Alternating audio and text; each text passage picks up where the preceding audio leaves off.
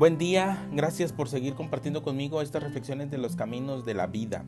Seguimos con nuestras, eh, nuestros pensamientos, nuestras experiencias y que podamos enriquecernos mutuamente. Continuamos como máquinas con nuestro tedioso rutina cotidiana.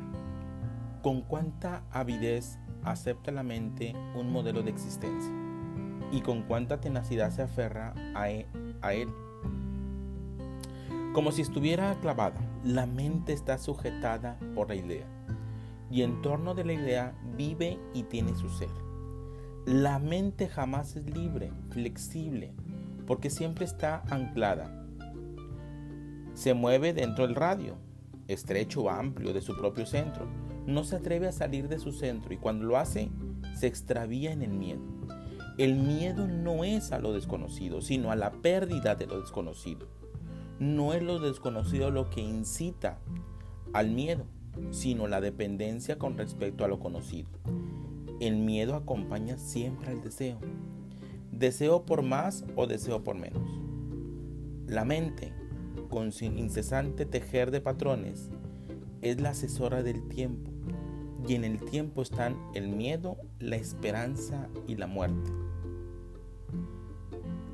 Cuando usted tiene miedo, la mente lo procesa y la mente va creando ese miedo en su interior.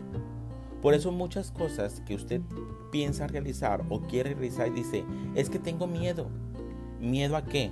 Miedo a la frustración, miedo a que no se realicen, miedo a que me rechace, miedo a que, eh, etcétera. Por eso digo que la mente es la hacedora del tiempo.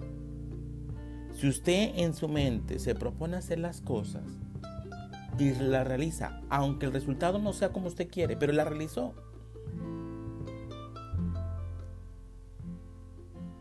ya se quitó el miedo.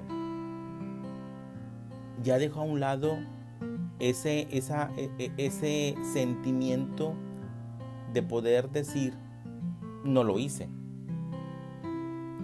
Entonces, ¿cómo vence usted el miedo?